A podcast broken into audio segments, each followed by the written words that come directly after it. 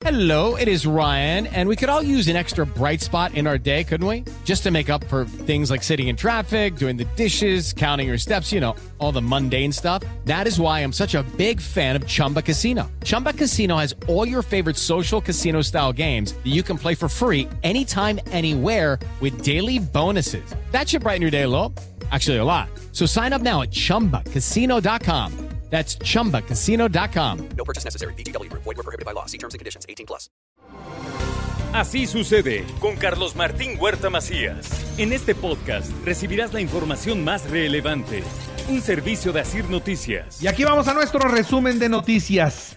Antes de revertir la concesión del agua potable, deben negociar el contrato para evitar afectaciones en el suministro. Esto es lo que dijo el presidente del Consejo Coordinador Empresarial. No había que analizar ahí el tema de convenios, de contratos, de las condiciones, cómo estuvo. Ahí sí desconocemos nosotros los acuerdos y cuánto tenían que invertir la empresa esta para seguir con los beneficios de la concesión. Yo creo que sería bueno, y a lo mejor se pudiera renegociar, ¿no? Renegociar, eh, hacer una, una, una propuesta, un ajuste a esa, a ese convenio o contrato que firmaron eh, hace unos años.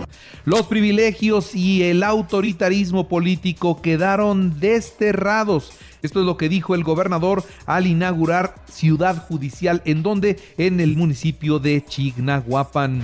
Se reactivan los martes ciudadanos. A partir de hoy, de nueva cuenta, el titular del Ejecutivo estará en Casaguayo recibiendo a la población.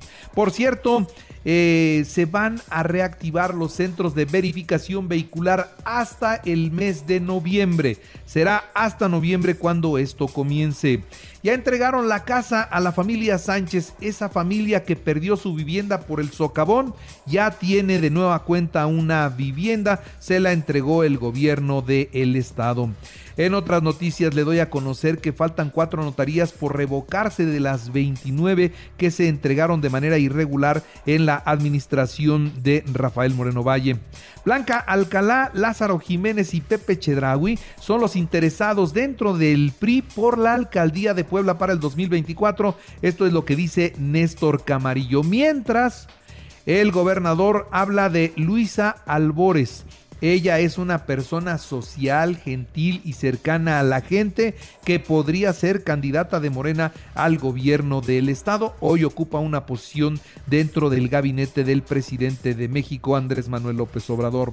En la Benemérita Universidad Autónoma de Puebla reconocen como profesor emérito al doctor Gerardo Torres del Castillo. La rectora, la doctora Lilia Cedillo, destacó su brillante carrera como catedrático, como trabajador de tiempo completo y como investigador de la institución. Y fíjese que creció el negocio de la venta de micheladas fuera de las universidades. Ahí ya tuvieron que clausurar nueve establecimientos de acuerdo al reporte que da el ayuntamiento poblano. Se graduaron 79 cadetes. La meta es incorporar 800 nuevos elementos de policía a la Secretaría de Seguridad Ciudadana. Esto también lo reporta el ayuntamiento. Sobre el huachicol, en Chignahuapan la policía estatal y municipal asegura combustible presuntamente robado, huachicolito ese que todavía se siguen robando. La Comisión de Derechos Humanos investiga a policías que se involucraron en una muerte en Coyomeapan, sí, así como usted lo escucha. Puebla es líder en la producción agrícola, esto en toda la zona centro de nuestra República Mexicana, así lo destaca el estado de Puebla. De San Pedro Cholula, que tenemos, inician la primera etapa de la rehabilitación del alcantarillado pluvial, que bueno, porque ya viene la temporada de lluvias. El ayuntamiento debe difundir el funcionamiento de los parquímetros, y no que frenen el proyecto, esto es lo que dice Nora Merino. No podemos arrancar un programa si no tenemos ordenado lo que queremos reordenar y no tenemos ordenado el plan de trabajo y el plan de, de, aplicación de los parquímetros. Mi llamado es al presidente municipal para que si no se tiene de manera completa e integral el programa de parquímetros, no se eche a andar sin antes estar al 100%, porque si no se va a convertir en un tema únicamente recaudatorio y va a afectar el bolsillo de las poblanas y los poblanos.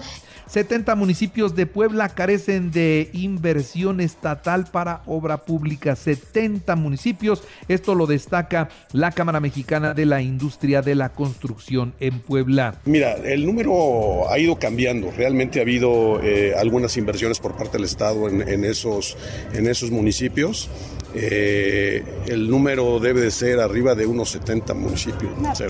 Eh, pero bueno, hay una, una buena intención por parte del gobierno del Estado de la reactivación. Precisamente esta regionalización que ha estado planteando el gobierno del Estado es...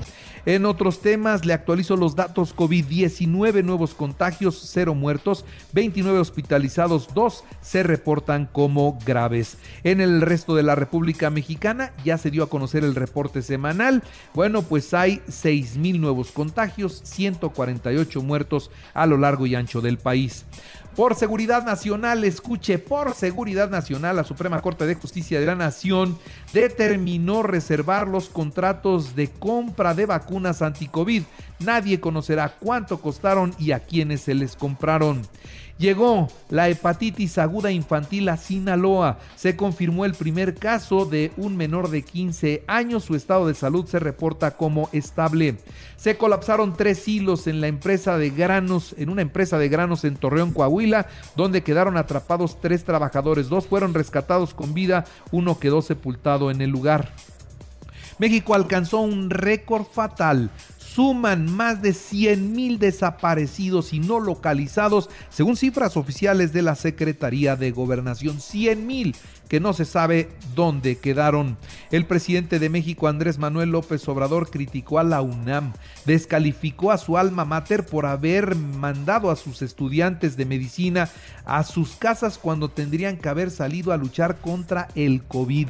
Duro el presidente contra la UNAM y no se quedaron callados. De, inmediato emitieron un comunicado en donde dicen que ante semejante declaración del presidente, la UNAM señala que sí trabajaron en la, en la jornada COVID y que estuvieron atendiendo todo eh, lo que se llegaba al eh, centro Banamex. Ahí era personal de la UNAM y estaban trabajando en los, en los, hospitales, sí, hasta que llegó la orden de la Secretaría de Salud de que se tenían que retirar. Entonces, pues la orden vino del mismo gobierno, le aclara la UNAM al presidente.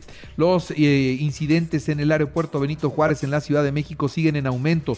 De acuerdo a los dichos de los pilotos, crecen las posibilidades de un accidente. Día a día las idas al aire son más frecuentes y esa es una maniobra que puede llevarnos a una desgracia. Y previo a la cumbre de las Américas, el presidente Joe Biden decidió restablecer los vuelos a Cuba y elimina los límites a las remesas que se envían desde la Unión Americana. Ante esto, el gobierno de la isla considera como un paso limitado lo anunciado por la Casa Blanca, no les impresionó ni quedan contentos con esto.